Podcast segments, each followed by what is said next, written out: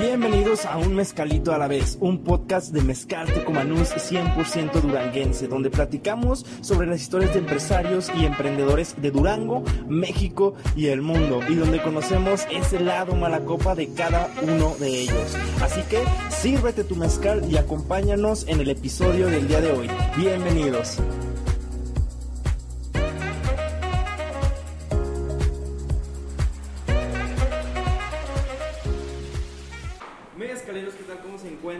Amigo Manuel Vargas del podcast Un Mezcalito a la vez. Y el día de hoy estamos con el cuarto episodio de la tercera temporada de este podcast. Y el día de hoy me encuentro con alguien, con un amigo que ya tengo tiempo de conocerlo, que ya he compartido por ahí alguna que otra batalla en, en la ciudad. Actualmente es gerente de Casa Abuela, Jorge Herrera Castro. ¿Cómo estás, amigo? Muy bien, Manuel, me da mucho gusto poder saludarte, poder saludar a toda la gente que te escucha a través de tu podcast y sobre todo también, ¿por qué no desgustar un- una copita de Tecomanús? Que pues salud. Salud, salud. Ah, empezaste recio, ¿eh? Todos se lo, se lo suelen tomar a- ya casi al finalizar el podcast. Pero, No, no, tra- traguitos. El, el mezcal es a besos. A besos, a besos. Chicos, recordarles que si escuchan un poquito de ruido es porque estamos en Baja Norte Prime, patrocinador oficial de este podcast.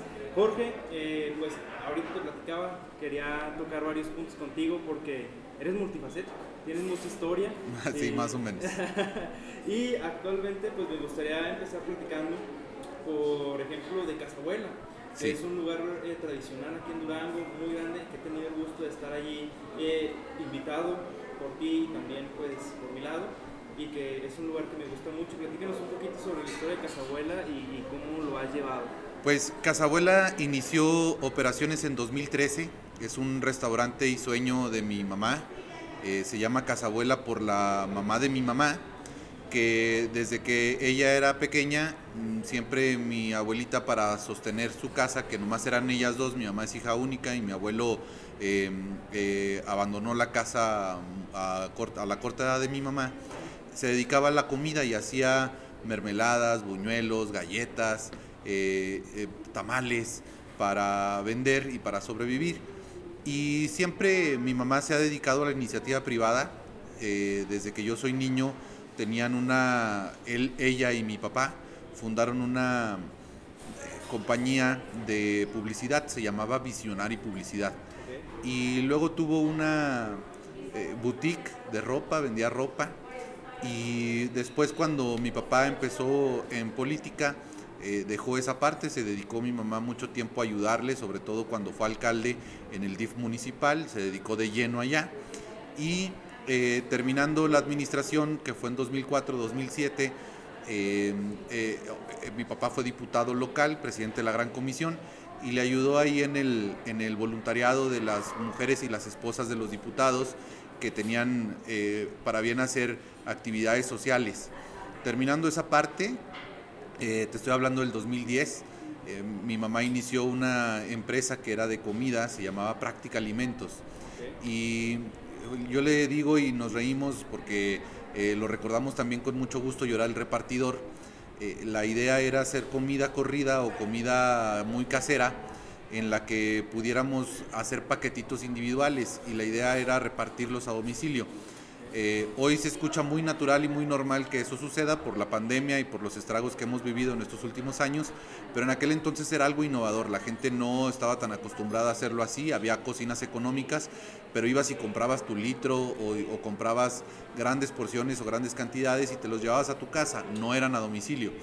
Entonces, eh, desafortunadamente la empresa eh, no tuvo el éxito que esperábamos y en, por ahí del 2012, por ahí 2000, no es cierto, estoy mintiendo, a partir como del 2014, 2015 cerró y Casa Abuela inició casi a la par, mientras una cerraba la otra empresa empezaba a abrir y en 2013, diciembre, el 17 de diciembre del 2013, inicia operaciones Casa Abuela. Estamos a punto de cumplir ya 8, 9 años de operación ahora en diciembre del 2022 y con mucho gusto, tú lo dijiste, Casabuela se ha convertido en un restaurante de la tradición duranguense, porque aparte de que está en una casona del siglo XIX, eh, te estoy hablando de cuando termina, o de los 1800 por ahí, eh, cuando termina la, la independencia de México, pues se hacen este tipo de casonas muy naturales o muy normales que estén en el centro de la ciudad y, pues ahí está albergado Casabuela. Además tenemos una colección que mi papá en vida hizo de obras de artistas contemporáneos duranguenses, es decir, que aún viven, y que es una de las colecciones más completas de los artistas duranguenses.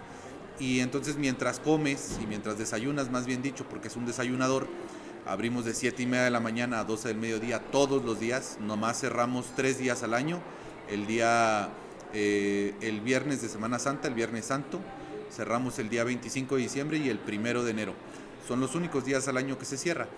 Entonces, eh, pues somos un restaurante que hemos mantenido mucha, muchos los estándares de calidad, preocuparnos mucho por la atención del cliente y que la experiencia que cuando llegues a casa abuela te sientas realmente en la casa de la abuela, pues ha sido una experiencia muy bonita, muy padre. Yo me incorporé a partir de hace ya casi dos años al restaurante con la intención de pues eh, ayudar al patrimonio familiar, pero sobre todo de poder entender y, compartir con mi mamá un espacio que ha sido su sueño y que se ha convertido también en, una, en un espacio o en un lugar que para mí significa mucho, para mí, para mi hermano, nuestra familia, es como el lugar que nos congrega, ahí nos juntamos de repente a desayunar, eh, ahí trabajamos a veces también en las tardes, eh, parece broma, pero que cuando tienes un restaurante pues hay que dedicarle mucho tiempo.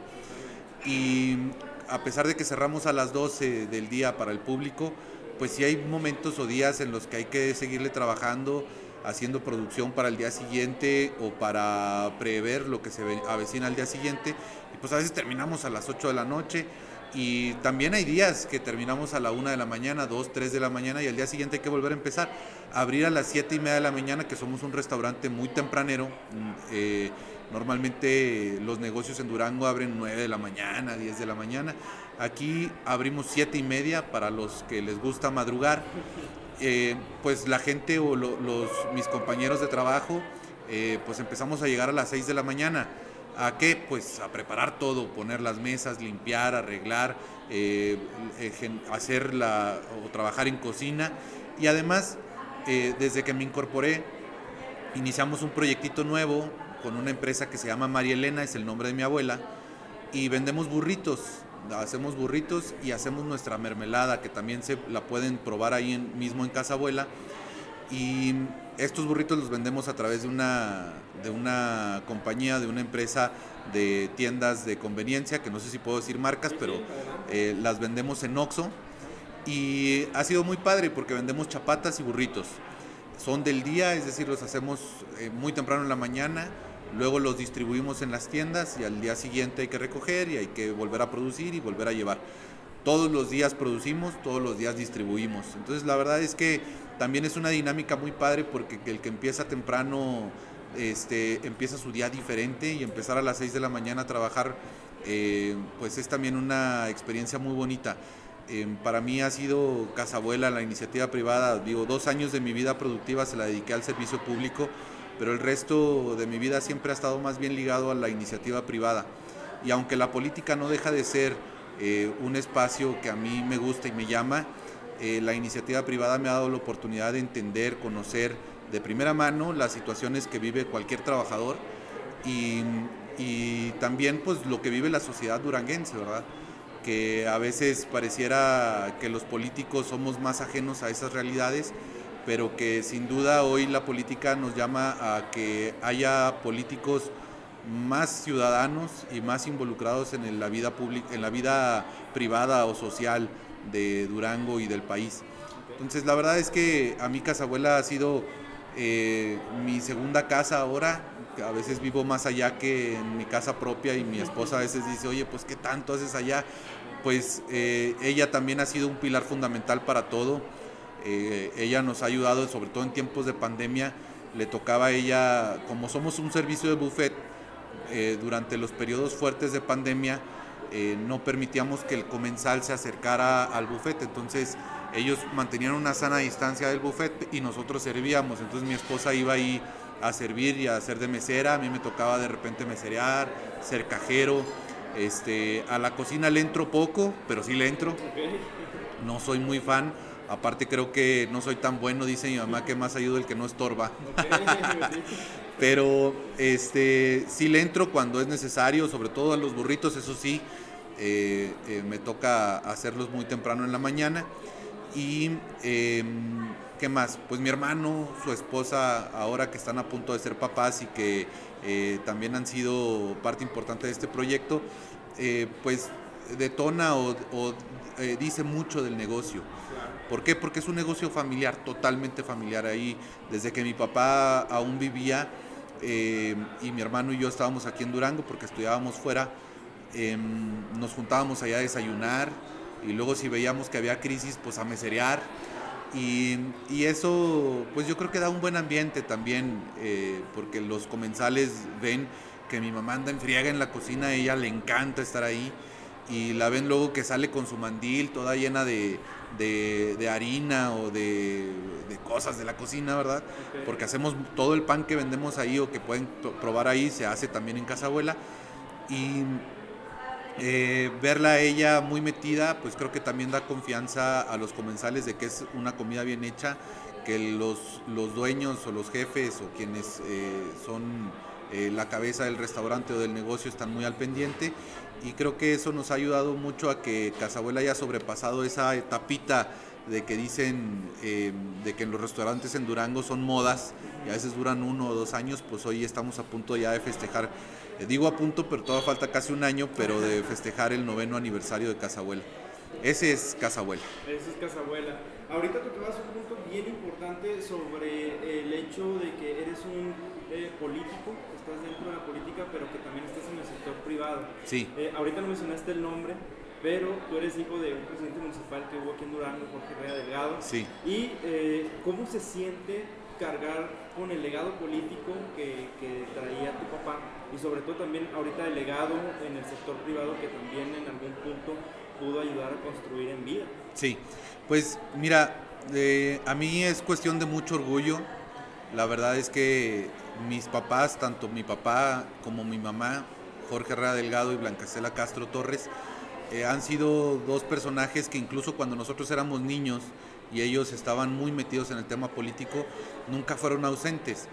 Mi papá siempre, todos los días fue a comer a la casa, cosa que normalmente a veces los políticos no hacemos. Yo ahora eh, eh, trato de sí estar muy involucrado en, los temas de la casa. Mi esposa, eh, gracias a Dios, trabaja y en la hora de la comida, pues ella no está en casa y está en su trabajo.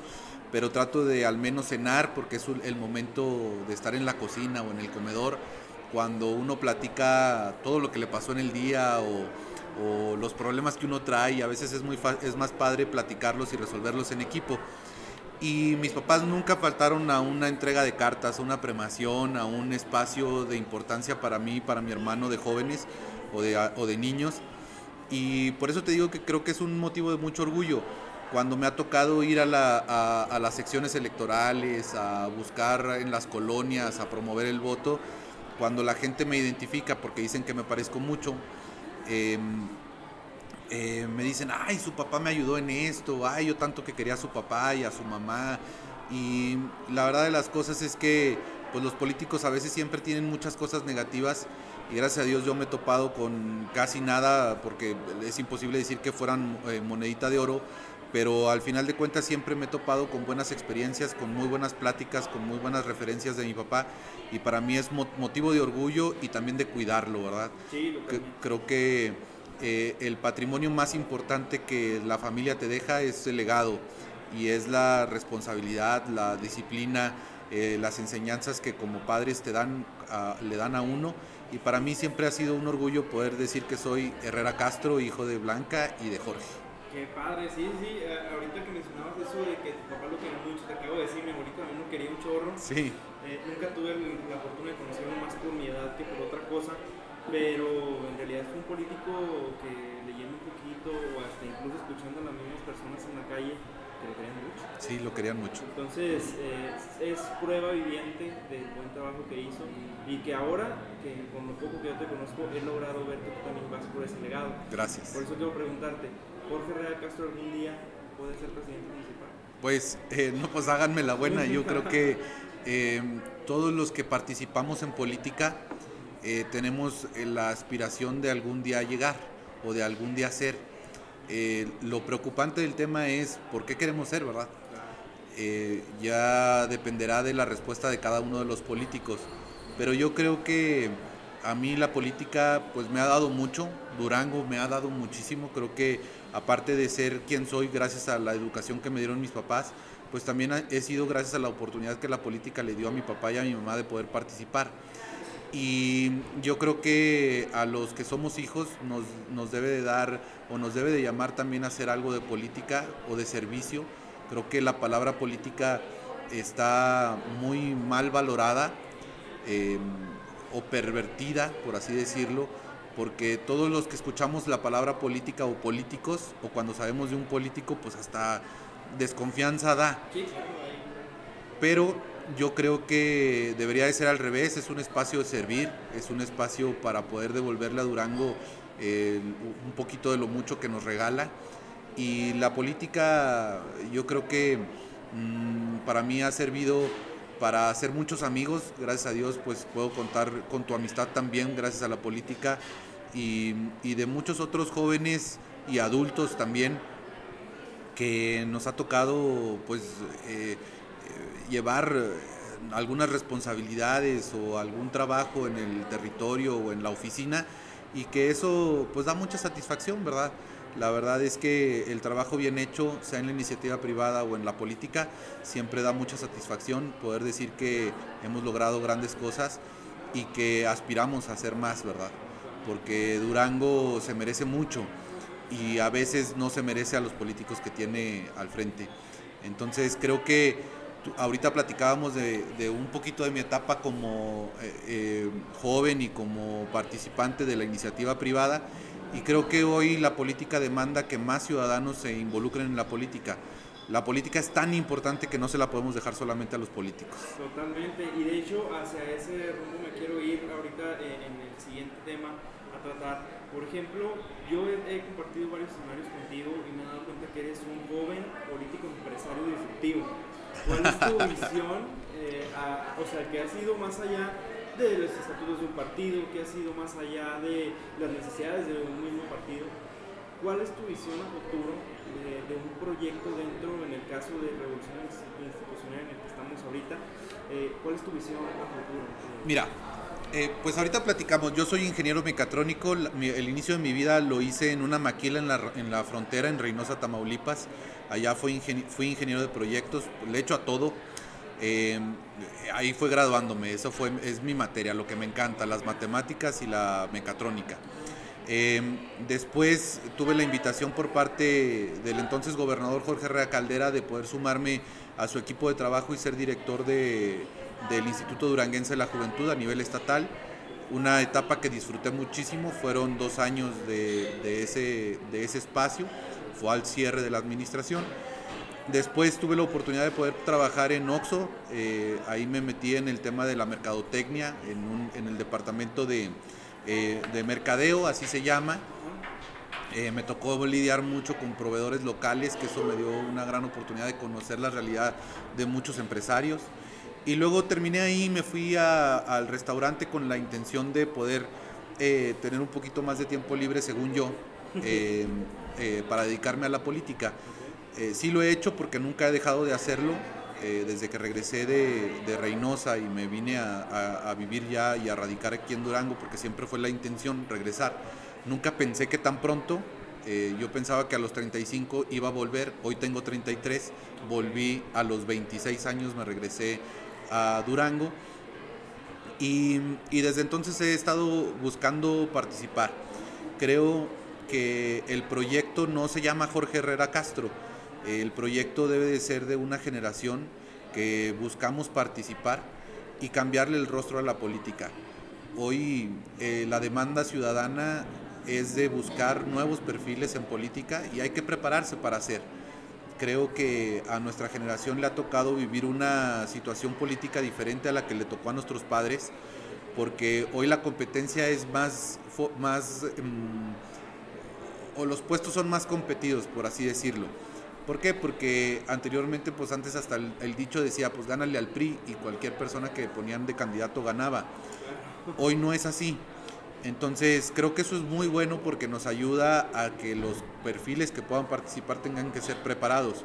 Pero hoy creo que nuestra generación tiene una gran responsabilidad de prepararse, de profesionalizar la política, de lavarle el rostro a los partidos, porque los partidos están muy desgastados, la gente no confía en los partidos políticos y que a través de la participación de esta generación nueva, con nuevas ideas, con nuevos perfiles, con em, nuevo, nueva sangre corriendo por sus venas, que tiene ganas de hacer cosas que en su momento no se hicieron y que nosotros identificamos como áreas de oportunidad en el servicio público, pues tendremos que hacerlo.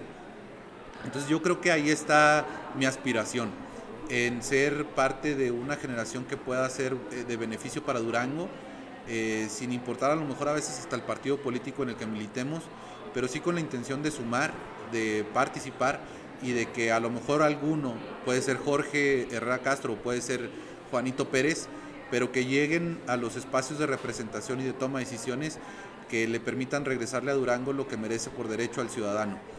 Eh, y esa sería la intención. Si en algún momento Jorge pudiera ser el perfil que para eso funcione, adelante pero mientras no, pues seguiremos haciendo nuestro, nuestra lucha desde la trinchera que nos toque. Hoy eh, me tocará, por ejemplo, se avecina una campaña electoral en la que yo creo que eh, el proyecto que nosotros representamos o con mi partido hoy tiene la oportunidad de presentar es el mejor proyecto, es un proyecto que tiene las posibilidades de cambiar o de hacer las cosas que Durango necesita y sobre todo también de que trae una generación de trabajo que nos darán la oportunidad de poder ayudar en la campaña y sobre todo yo espero que también en la administración pública pueda, haber espacios para estos jóvenes que tienen ganas de trabajar y de, y, de, y de velar por los intereses de los ciudadanos aquí en la capital. Como empresario, ¿te has topado, por ejemplo, con pequeños emprendedores? Eh, creo que ahorita platicabas que estuviste a cargo del Instituto Estatal de la Juventud. Sí. ¿Te topaste con algunos escenarios en los que se les cerraron las puertas a los emprendedores en algún otro lado del Estado? Mira, yo creo que los jóvenes... Mmm, en aquel momento había muchos programas para poder hacer eh, y deshacer había programas, por ejemplo, el, uno que se llamaba Mi Primer Crédito.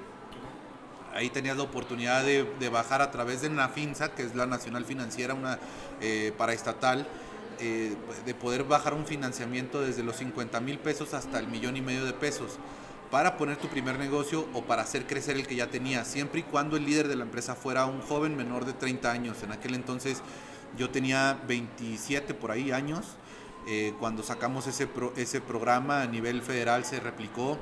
Eh, teníamos un programa de inclusión también para la vivienda. Eh, fuimos un, un, estado en el que se hizo el programa para vivienda joven para menores de 30 años que tuvieran ya familia o que hubiera dependientes económicos de ellos y que ganaran menos de 1.600 pesos a la, a la quincena. Y la idea era que estos personajes o estos jóvenes que a veces no tenían la oportunidad de tener acceso por su juventud a créditos del Infonavit, pudieran acceder a un crédito de este tipo y que el gobierno les ayudara a poner su casa. Eh, a ellos una casa de un valor aproximadamente de 200 mil pesos, todavía me acuerdo de todo, de todo lo que vivíamos allá. Este, eh, una casa de valor comercial aproximado de 200 mil pesos al joven le, terminaba costando 60 mil a un crédito. Eh, el crédito era de 60 mil pesos y ellos lo tenían que pagar al menos en tres años. Ya, o después, ¿verdad? Podía ser a cinco, seis, pero mínimo, mínimo tenían que ser tres años. Y este, pues eso daba la oportunidad de que muchos jóvenes pudieran avanzar en su vida personal, profesional. Mm, digo, creo que hay muchas áreas de oportunidad nunca habrá acciones de gobierno que puedan saciar las necesidades que hay en, la, sociedad, pero mm, creo que hay esfuerzos que, hay, que deben de ser replicados y que, fueron exitosos en su momento.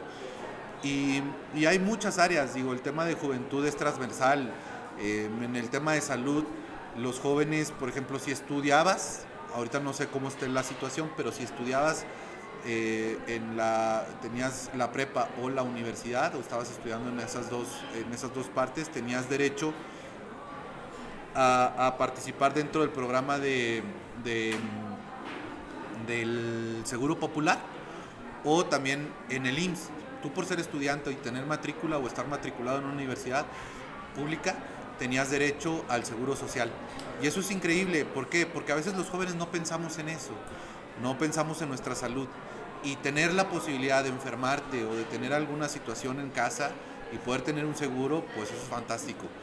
en el tema de educación, ¿cuántos jóvenes mayores de 15 años no han terminado la secundaria, la prepa, la, la primaria? Y había un programa que se llamaba Jóvenes por un México Alfabetizado y la idea era que joven, entre jóvenes y jóvenes nos ayudáramos para que pudiéramos sobrepasar la brecha eh, de analfabetismo, primero librarnos de que dejara de haber jóvenes que no supieran leer y escribir. La, ONU dice que cuando, cuando en la población hay menos del 4%, eh, de la población que se, se dice analfabeta, que no sabe leer ni escribir, se dice que es, un, es una ciudad, un estado libre de analfabetismo. Eh, Durango es un estado que desde, te puedo decir, desde, que, desde aquel entonces ya se había levantado eh, bandera blanca en ese tema. Hay estados que tienen un rezago educativo increíble, pero vamos por etapas, ¿verdad? Primero habrá que ser, librar a todos de que sepan leer y escribir, luego todos los de la primaria, luego todos la secundaria, luego todos la prepa y luego todos primer eh, eh, nivel profesional. Y habrá que hacer trabajos para que todo eso sea asequible o de fácil acceso para los jóvenes. Eh, todo eso me tocó en aquel momento trabajarlo, el tema de cultura, deporte, y, luego los problemas que los jóvenes tenemos, digo, todavía me considero joven, aunque tenga 33 y ya esté casado, pero los jóvenes que viven eh, su pubertad entre los, 18, los 12 y los 18 años y luego su etapa adulta joven de los 18 a los 30, pues eh, enfrentamos problemas difíciles, ¿verdad? Uno de ellos es el embarazo en adolescentes, las drogadicciones y la falta de, de empleo. Creo que son los tres, los tres problemas más graves de la juventud que no son un tema que se resuelva en un sexenio, pero sí que se tiene que trabajar a través de las generaciones y, hacer mucho em, trabajo de aire pues para que, la, para que vaya permeando poco a poco, primero en los padres, después en los hijos, en, los, en, las, en las escuelas, para que esto se pueda lograr evitar. Son temas muy difíciles, el tema del suicidio cada vez está peor aquí en Durango y el tema de la salud mental es otro tema sumamente importante para los jóvenes y que por eso te digo que es transversal cuando estás en una secretaría de fomento económico, pues te dedicas solamente a los empresarios. Cuando estás en salud, pues solamente a los médicos, a los, a los hospitales y a la gente enferma. Cuando estás en educación, pues solamente a los maestros y las escuelas. Y el tema de juventud es transversal. Te hablé de todos los temas. Eh, vivienda, empresa, salud, eh, etcétera, etcétera, ¿no? Entonces creo que hay mucho trabajo que hacer en el tema juvenil. Eh, cada vez y por la edad y como va pasando el tiempo, yo se lo platicaba a, mi jefe, el gobernador en aquel entonces y a muchas eh, otras personas que yo a los 26 años pues ya no era joven para los cuando iba a la a, prepas a dar pláticas pues yo decía no a veces no conecto pues es bien difícil conectar con los chavos yo cuando tenía 18 años te, te, puedo decir, pues me tocaba ir de antro y de repente íbamos a los antros con mis amigos, teníamos 18 años, y luego te tocaba ver a, alguien en el bar, en el antro, en una fiesta de 23 años y decías, ese señor que hace aquí, pues ya que se vaya a su casa y que se case o que trabaje.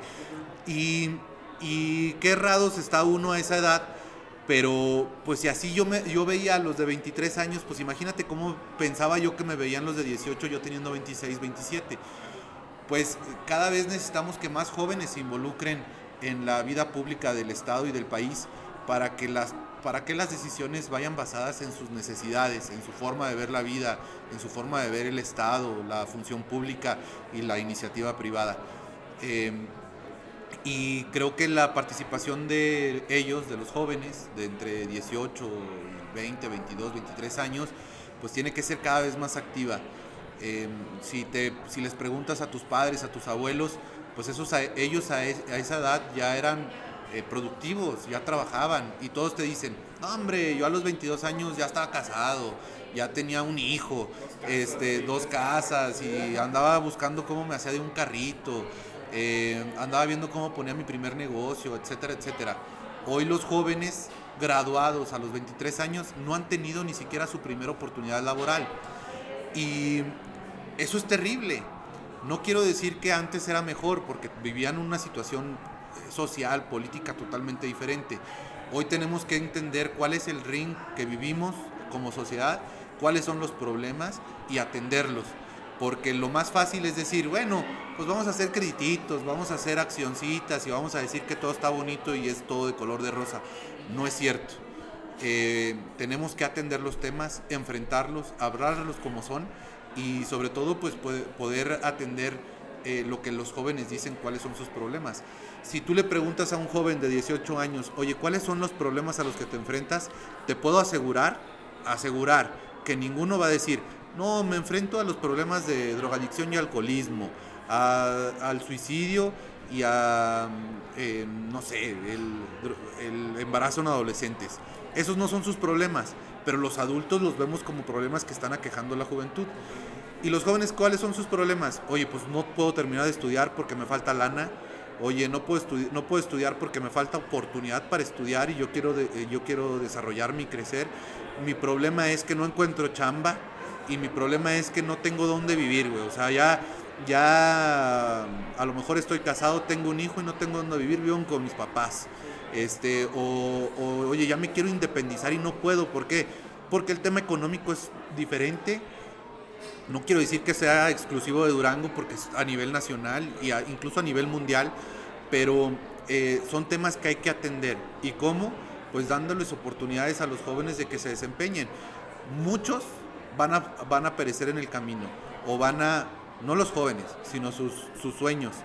Pero creo que es importante que entendamos que el error o la falla o que no se cumplan a veces esos sueños, pues son parte de un aprendizaje y que detonarán o desarrollarán jóvenes con experiencia, con eh, una idea diferente y dirás, no, pues yo ya no me voy a dedicar a ser restaurantero porque me di cuenta que es una friega y yo no, y de puros desayunos, terminar a las 2 de la mañana, pues cuando quiera abrir comidas y cenas, pues ahí me van a hallar. Sí, claro. Este, y a lo mejor alguien dice, eso no me llama, pero aprendí que soy un muy buen mesero. Pues no sé, mi, voy a hacer una academia de meseros este, y a lo mejor van desarrollando cositas. O entendí y aprendí que el restaurante no es lo mío, pero hice pan y como disfruté hacer pan, voy a poner una panadería.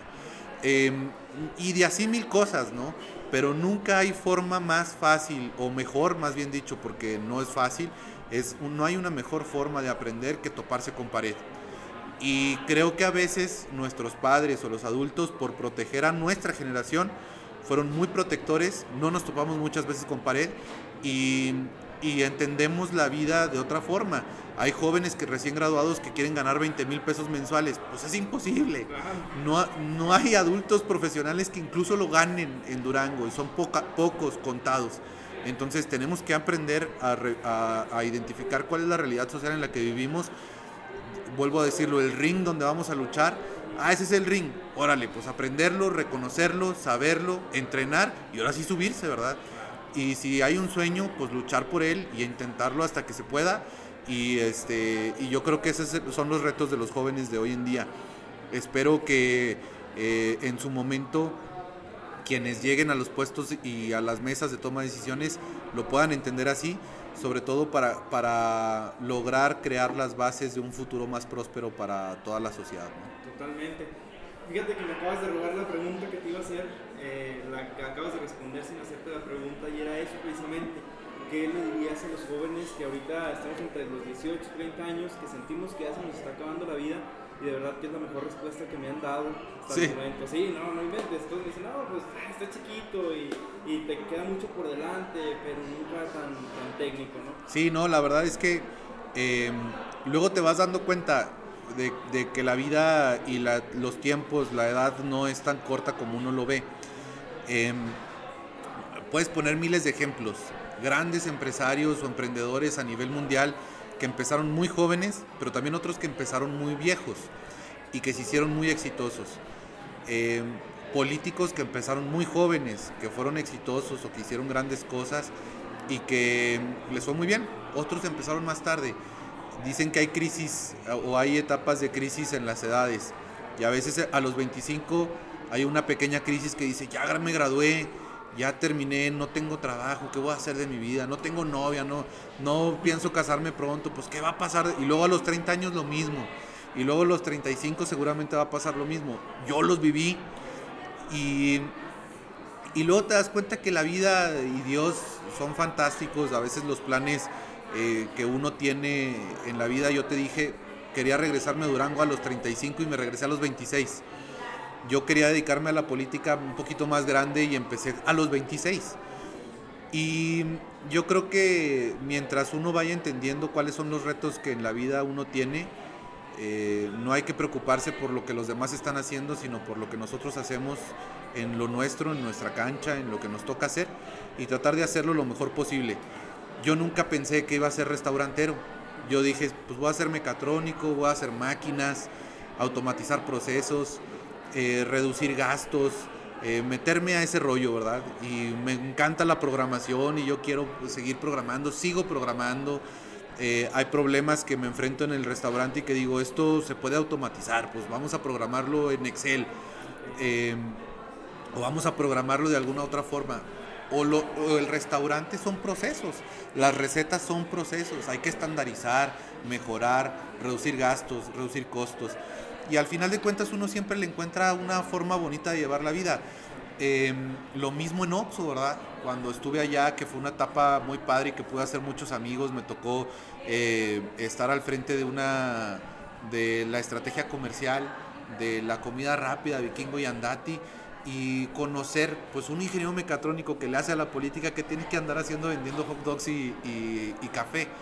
Pero fue una etapa eh, que me sirvió a mí mucho para, para crecer profesionalmente, para entender eh, cómo funciona una gran empresa eh, en temas de mercadotecnia, promociones, cómo es el trato con los proveedores, cómo es el trato con la gente que atiende la tienda.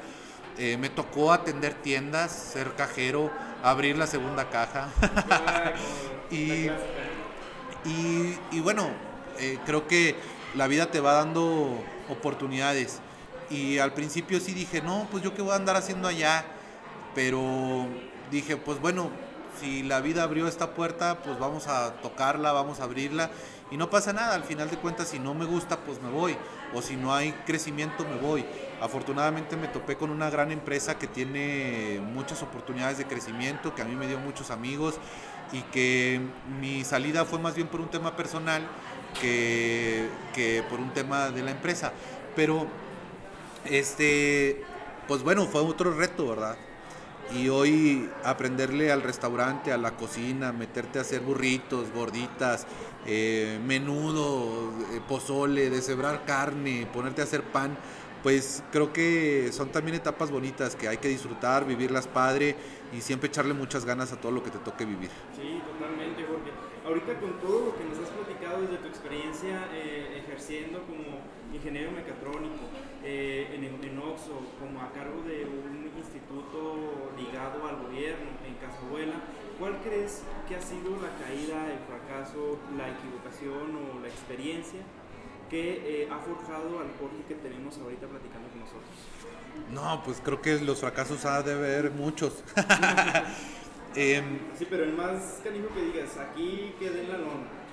Mira, hubo una etapa cuando recién llegué a ser director del Instituto de la Juventud en la que yo tomé protesta por ahí de diciembre del 2014 y estábamos cerrando el año fiscal, estábamos cerrando los programas eh, federales y estatales del instituto. Em, llegué sin mucha experiencia política, más lo que había aprendido en la casa era todo, con un equipo que no era el mío, nuevo, y pues hubo momentos en los que sí dije, esto no es mío o esto no es para mí.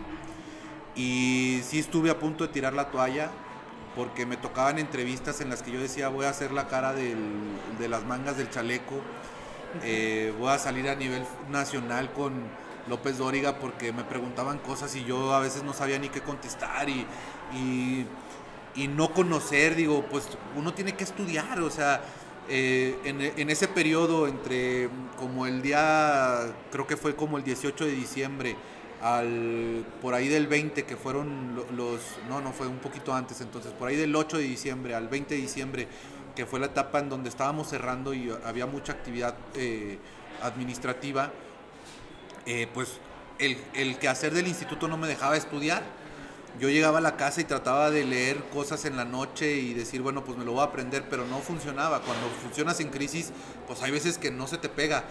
Y al día siguiente entrevista o hay que ir a los municipios, pues era estatal. Me tocaba ir mucho a Santiago, a La Laguna, a Pueblo Nuevo, a Puanas y, y decir, ay, hijo, y aprenderte los nombres, los directores, los directores de juventud este, muchos de ellos pues hasta renuentes de que por qué nombraron a este hijo de político, pues se saltó un, un, eh, un, escalón. Y esa desconfianza de ellos para conmigo pues fue un gran reto. Las sociedades de alumnos fue otro gran reto porque eh, pues no querían trabajar conmigo. Hoy puedo decir que todos son grandes amigos y amistades que todavía conservo, pero en su momento fue difícil y en ese momento álgido del cierre de año, pues sí, llegó un día llegué un día a la casa y lo puedo decir con, todo con toda, o sea, sin pelos en la lengua, de que llegué y le dije a mi mamá, ¿sabes qué? Eh, yo creo que ya, mejor ahí muere, esto no es para mí. Y, y me barre mal, con todos mal, y me peleo, y esto y lo otro, y, y pues no, pues yo creo que mejor no. Y mi mamá me acuerdo que estábamos cenando ahí en la casa y me dijo, oye, no, no, no yo, yo no eduqué a un rajón, ni tampoco eh, creo que te vayas a ver muy bien aceptando un trabajo y luego a los poquitos días renunciando, pues ¿qué te pasa? Pues ahora hagas lo que hagas, tienes que sacar el jale. Y pues dije, pues bueno, pues también tienes razón, ¿verdad? No, no me considero alguien rajón. Y dije, pues bueno, vinieron el periodo de vacaciones y les dije a los, a los jefes de departamento, pues oigan, ayúdenme, no salgan, no vamos a salir de vacaciones necesito que me ayuden a entender, a aprender, a, estudiar. Y yo creo que en enero iniciamos una etapa muy diferente. Al final sí salimos de vacaciones. Bueno, ellos salieron de vacaciones en, las etapas totalmente familiares. Y, afortunadamente también me, toqué con, me topé con un equipo con el que pudimos trabajar a gusto. Eh, nadie se fue, los que se fueron se fueron por pie propio porque tenían otros proyectos políticos. Inmediatamente venía la campaña del 2015 eh, a diputados federales y pues muchos se fueron a campaña y decidieron salirse de la administración pública. Y eso dio oportunidad de que los que se quedaron nos hiciéramos, aparte de buenos compañeros, grandes amigos y que pensáramos y soñáramos en un instituto con muchos proyectos que eh, eh, tanto el gobernador como el entonces presidente de la República, que fue Peña Nieto, y no me, no me da miedo decirlo tampoco porque nos, nos ayudó a través del director nacional de juventud a que bajaran esos proyectos a Durango y fuimos piloto en muchos proyectos por arriba de la Ciudad de México, el Estado de México, por arriba de, de, de Jalisco, de Nuevo León, y que para mí fueron motivo de mucho orgullo eh, de mucho diálogo hacia el centro de la ciudad, hacia el gobierno federal, para poder lograr que esos proyectos se cristalizaran en Durango y que fueran solamente en beneficio de los jóvenes. ¿Y cómo tenía que ser a través de los jóvenes? Pues con las sociedades de alumnos, con las federaciones, con las organizaciones juveniles de la sociedad civil, con los, con los empresarios jóvenes. Y, y eso fue muy satisfactorio al final. Pero la clave está en no rajarse y que a veces uno sí ve las cosas muy negras. Yo te lo puedo decir también, lo vi con ganas de ya rajarme, pero afortunadamente mi mamá y mi novia, ahora esposa, eh, pues me ayudaron a, no rajarme, porque mi novia me decía, oye, no, ¿cómo crees? O sea, pues hasta pena da, o sea, pues ¿cómo crees? No, no, eso no, eso, o sea, no estoy acostumbrado a verte así. Y, y pues eso me ayudó mucho. Yo creo que al final la familia, los amigos, este, no dejan de ser el pilar que te ayuda a levantarte de los, de los momentos más difíciles y que, y que sin duda eh, al final se convierten en grandes experiencias. Y hoy nos reímos y hoy hasta lo puedo decir con orgullo y sin pelos en la lengua de que viví una etapa bien difícil en el Instituto de la Juventud. Y así te puedo hablar de muchas, ¿verdad? Porque eh, de todo hay de todo y luego cuando hay gente que se dedica, como yo, a la política y quiere hacer cosas en la iniciativa privada, pues también hay duda. cuando llegué a Oxo, pues la gente decía, y este político, pues, ¿qué anda haciendo aquí? Y me tocaba hablar con los líderes de tienda, con la gente, en, o me daba, tocaba hacer presentaciones de negocios en, en, la, en la empresa pues yo traía la forma de hablar como político y, y buenas tardes, saludo, director, presidente que está aquí, que nos acompaña y todo, pues hasta raro, ¿verdad? Pues que trae este loco y les hablabas de licenciado, allá todo el mundo se habla de tú, desde el máximo jefe a nivel nacional de Oxo, le hablas de tú, hasta la tienda le hablas de tú, allá la estructura es transversal, horizontal, pues más bien dicho, y la idea es que no hay nadie más que el otro. Y eso hay que replicarlo en la iniciativa pública. Eh, porque de esa forma da mucha confianza, pero pues también pues eso genera que al principio pues sea difícil, ¿verdad? De entrar. Que se me hizo menos difícil de ahí que, no, que en el instituto, pues ya traía experiencia en el tema de la dificultad y me adapté rápido. Mm, como te he dicho, pues le he hecho a todo y esa fácil adaptación me ha ayudado también a, poder sortear algunas de las malas experiencias o de los, no malas experiencias, de los retos difíciles que me ha presentado la vida y ha sido padre. Claro, claro, ¿no? Historias súper candentes las tuyas. Y hablando de historias, ya te echaste un mezcalito. Sí. Ya vamos a pasar, ya, ya, ya nos vamos ahí casi para la hora del podcast. ¿Qué te parece si pasamos a la anécdota, a alguna anécdota de peda que tengas por ahí que que recuerdes que hayas quedado mal parado. No sé si quieres aventar otro mezcalito para que te Este. Qué difícil pregunta, porque uno no. como que, ¿qué te platico? Pues no, no. No encuentro qué. Pero. Mmm, yo creo que te voy a platicar una. Eh, de cuando eh, estábamos casi recién graduados de la prepa íbamos a, una graduación de uno de mis amigos. Normalmente todos nos habíamos graduado de la misma escuela, pero nos invitaron a una eh, eh, de otra escuela. Yo creo que ya habíamos tenido, yo creo que un año de habernos graduado más o menos, y este amigo es un poco más joven. Y pues yo estaba muy contento porque como que son de las primeras fiestas donde quieres a fuerza estar, ¿va? Y entonces, pues había pedido permiso, mis papás me daban permiso siempre de llegar muy temprano, casi a las 12 o 1 era mi hora de llegada, 12 de, medianoche o 1 de la mañana.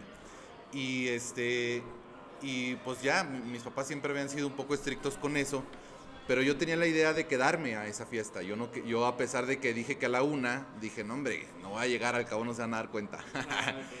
pero este resulta que fuimos este se acabó la fiesta y andábamos yéndonos que al after y que vámonos y que esto y que lo otro. Y en eso ya eran yo creo que como las 2, 3 de la mañana por ahí, si mal no recuerdo. Y pues ya todos mis amigos andaban medio jarronas junto yo conmigo. Y lo, y lo que pasó ahí fue, uno de mis amigos lo, no voy a decir nombres, este, pero le dijimos así como que, oye, no, pues vete a dormir ya, y, él también ya andaba así como que ya en las últimas, y lo mandamos a dormir a mi camioneta, y a mí me habían prestado un, vehículo para, para ir y venir, y hace cuenta que pues ya lo mandamos a dormir. Pero dan ya las horas pasadas, casi 3 de la mañana, y en eso me habla mi papá andábamos en eso de que nos vamos y organizándonos de que quién se va con quién y vámonos al after. Y entonces me habla mi papá y yo contesté. Eh, como que no se me hizo malo, digo, al, al, final uno dice, pues no contesto y háganle como puedan, ¿verdad? Pero se me ocurrió contestar. Pero ya eran las 2, 3 de la mañana. Ya, ya se me había pasado mi hora y me estaban hablando, obviamente, para regañarme porque no había llegado a la hora que había dicho. Y me habla mi papá y yo, no, estoy bien, seguramente arrastrando las palabras y, no, estoy bien y ahí voy y que no sé qué. Pues mi papá me identifica borracho y me mete un regañón así como nunca y dice, ahí voy por ti, no quiero que te muevas, este, en donde estés, ¿dónde estás? Y ya le dije, creo que andábamos en, la fiesta había sido en el salón campestre, en el, bueno, ahí en el campestre, se me olvidó el nombre del salón, pero... Eh, pues, ay, pues estoy aquí, pues ven, o sea, y yo todavía decía, le decía a mis amigos, pues nos escaparemos o qué hacemos. y, y andaba de rebelde y le di, y total, pues no, que todos mis amigos ahí me convencieron de pues que no me fuera. Y les digo, bueno, entonces ayúdenme a mover a este chavo que está en la camioneta porque no, o sea, ni modo de decirle a mi papá, pues aquí traigo un amigo, ¿ah? pues sí, ya estaba dormido, ya estaba dormido. No, no lo cargamos para llevarlo, pero por su propio pie llegó ahí y se quedó dormido. Entonces tratamos de despertarlo, no pudimos despertarlo. Y, este, y en eso llegó mi papá con mi hermano. Mi hermano era un es, es, un poco menor que yo. Y, y, llegó con mi hermano, pues obviamente para mi papá bajarse y mi hermano que se llevara la camioneta en la que iba mi papá. Te estoy hablando de una etapa donde creo que, creo que mi papá pues era alcalde, seguramente. Eh, o estaba terminando, si no era alcalde, pues entonces ya era diputado local, presidente de la Gran Comisión, por ahí no recuerdo bien eh, el año, eh, pero pues bueno, en eso pues ya pues llegó mi papá y oye, pues no pudimos bajar este, a este cuate y y oye, pues nomás que traemos un amigo, pues ay, que súbete y que no sé qué, me regañó ahí delante de todos y vámonos. Entonces cuando nos vamos, este, pues ya lo, este, este chavo, pues que logra levantarse, y entonces le pregunta a mi papá, o sea, justo se acababa de cambiar de casa, tenía tres días de, de acabarse, que se acababa de cambiar de casa. ¿Tu amigo? Mi amigo. Y entonces, este, iba mi papá y le pregunta, oye, pues ¿dónde vives? ¿A dónde te llevo? Y entonces este chavo confundió a mi papá conmigo, o al menos eso dice ya en el futuro, ¿verdad? Entonces confunde, a mi papá y no sé si puedo decir groserías, pero bueno, pues estábamos chavos y todavía decimos groserías, pero en, en aquel entonces se levanta y le dice, ¿cómo no sabes dónde vivo, pendejo? Pues sí, me acabas de recoger, porque yo había ido por él, yo lo iba a regresar a su casa. Y entonces yo iba de copiloto y le iba metiendo golpes así de que cállate, cállate, y metiéndole, o sea, pegándole en las piernas, que era lo que alcanzaba sin que mi papá se diera cuenta. Yo trataba de no hablar mucho porque ya me habían visto que andaba borracho y andaba, pues que no quería yo hablar mucho ni nada. Y yo le decía a mi papá, ya, a él decía, este, que no te acuerdas dónde vivo y que no sé qué. Y deja de pegarme, pues y llévame y ayúdame y que no sé qué, que no eres mi amigo. y yo le seguía pegando para que dejara de hablar. Y yo, y, y, pues en ese estrés de, aparte chavo de no saber qué hacer, yo le decía a mi papá, ahí no vive, es que ahí vivía, ya se cambió de casa. Y mi papá, ¿tú qué vas a saber? Andas borracho. Y luego yo, te lo juro que ahí no vive, te lo juro. Y este, y ya, pues regañado, me iban, o sea, pues regañando que yo, que te presté la camioneta y cómo es posible, qué pensabas hacer, pues te ibas a ir manejando. Ya, pues así nomás con la carilla volteando para abajo, triste, mientras este otro le seguía diciendo de groserías a mi papá. Y entonces, luego total, este, le logra decir, oye, ya vamos, vivo en tal lugar, y yo le decía, esa no es, total, llegamos hacia la casa. Y todavía después de que llegamos, pues este chavo así como que medio agarra la onda y luego pues ya llegamos. Y este y en eso mi papá le, pues le dice, oye, ya llegamos, abre los seguros y pues bájate, pues ya, métase a su casa. Y, y, en eso se levanta y dice, aquí no vivo, ya sabes que me cambié de casa. Y que, o sea, ya está molesto, como nefasto también ya de que ya quieres llegar a tu casa. Y, y entonces voltea a mi papá a verme enojado y de que, ay, hijo, o sea, como, sí, como mira lo que me haces pasar. Y yo, pues es que te dije ya que aquí no vivía. Y aparte, este, pues muy enojado, obviamente no le iba a decir algo así como te estoy diciendo ni nada, ¿no? Pues yo estaba muy asustado y regañado. Y este, y aparte porque era la primera vez que me pasaba que mi papá tuviera que ir por mí, o sea, no, jamás me esperé que eso sucediera. Y además yo le decía por teléfono a mi papá, yo sí puedo llegar, o sea, pues sí la armo, ¿ah? de, chavo valiente y todopoderoso, dije, pues sí llego, o sea, ¿qué puede pasar? Y, este, y entonces, total, ya llevamos a este chavo amigo em, que todavía es mi amigo y que estimo mucho y que eh, espero que no se vaya a enojar porque lo estoy ventilando. Pero este, ya lo llevamos a su casa, nos esperamos, salió su mamá. Ahí fue un show porque, pues imagínate, eh, salió la mamá a recoger al hijo porque no, hay, no podíamos abrir la casa, él no podía, nosotros tampoco, y pues al final creo que ni eran las llaves las que traía para abrir, pues, tuvimos que tocar. Imagínate que una mamá o ahorita nosotros de adulto, así, este, pues que abras la puerta y que llega tu hijo borracho y que lo trae el alcalde. pues, o sea, imagínate el show que se armó ahí, señor, disculpe, me caí estos muchachos. Y mi papá, no se preocupe, es culpa de este, y de mi hijo, que no sé qué, que. Y pues echándome la culpa a mí. Y, y pues además regañándome. No, hombre, llegué a la casa, este, pues una turbo regañada, eh, ya sabes, castigado como mil años. Este, ya no podía salir con mis amigos, total.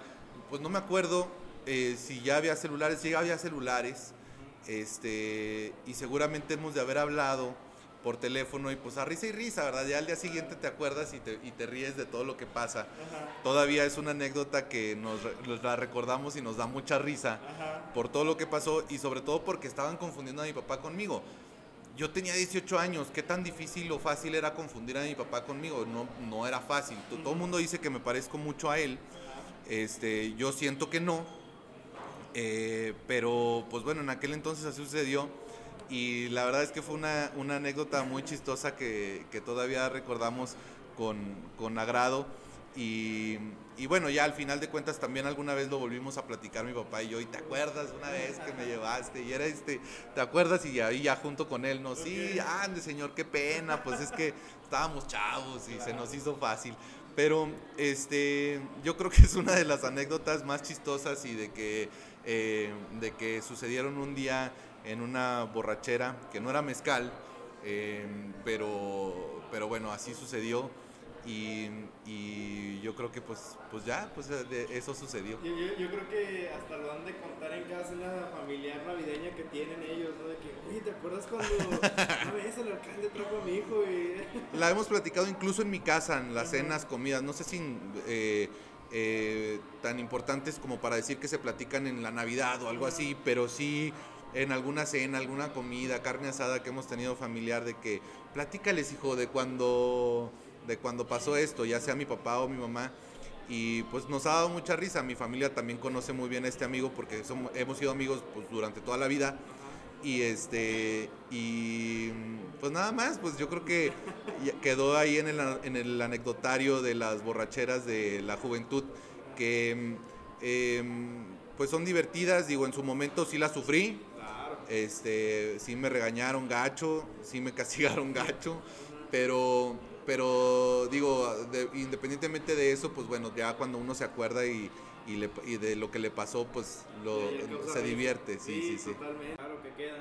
Jorge, pues ya para cerrar el podcast, ¿algún consejo que quieras, aparte de todo lo que ya nos has dicho en el podcast, que quieras tirarle aquí a los escuchas, nos escuchan emprendedores tanto en el mundo privado, políticos, artistas, algo que quieras ahí, eh, unas palabras de aliento para todos aquellos que nos escuchan? No, pues yo creo que lo importante de esto, de la vida, de a los jóvenes, pues decirles que tomen retos, que se atrevan a, hacer las cosas que les gustan, que a veces uno encuentra en lo que no le gusta em, eh, pasiones y que cuando tengas un sueño, cuando tengas una meta, la sigas, la sigas, la sigas sin importar las veces que te tropieces, porque es ahí donde se encuentra la pasión, la disciplina y que creo que es donde debemos de centrar toda nuestra vida. Y al final de cuentas pues parece no yo siempre he sido sobre todo mi mamá muy cercana a Dios. Eh, yo creo que hoy en mi vida he estado un poquito más alejado pero creo que siempre ha formado parte central en lo que yo he hecho. Y siempre y cuando tengamos a Dios a un ente digo los que no sean católicos a un a un personaje a alguien en el centro de la vida que nos ayude a agarrar otra vez el carril creo que también es parte de, del éxito en la vida lo que uno logra poner al centro, al, objetivo, eh, que te ayude a volver a acomodar las piezas, porque a veces se desacomodan, eh, creo que tiene que ser parte central de la vida de todos nosotros. Que sea la familia, que sea Dios quien sea el, el centro de esto y que nos ayuden a llegar a la meta. Creo que eso es lo que tenemos que hacer todos y sea en la iniciativa pública, en la privada, y creo que eso nos llevará al éxito a todos en algún momento. Totalmente, totalmente. Ese consejo me gustó porque incluye mucha cosa de Dios y eso me, gusta, me gusta. Muy bien. Jorge, pues ya vamos a terminar el episodio, el último. De besito. Salud. O de fondo, como quieras. No, de besito, de besito, está fuerte. Este, ¿Qué te pareció el mezcal? Muy bien, muy rico, recomendárselos. Tecomanús, mezcal. Pues felicidades Manuel, la verdad es que está muy rico y debo felicitarte también por tu, por tu podcast, que Eh, sé que tendrá mucho éxito, sé que también es, ha sido a base de mucha disciplina, de picar piedra, de buscar eh, que en esta parte que se parece mucho a la radio y que mi papá tú sabes que le gustaba también esa parte y fue pionero en, en, en la FM aquí en Durango, pues que tenga mucho éxito, que siga la, las tecnologías de la información formando parte de ahora, de esta nueva realidad y que seas tú quien irrumpa en ese en ese gran proyecto de los podcasts en Durango. Muchas gracias, muchas gracias Jorge por tus palabras.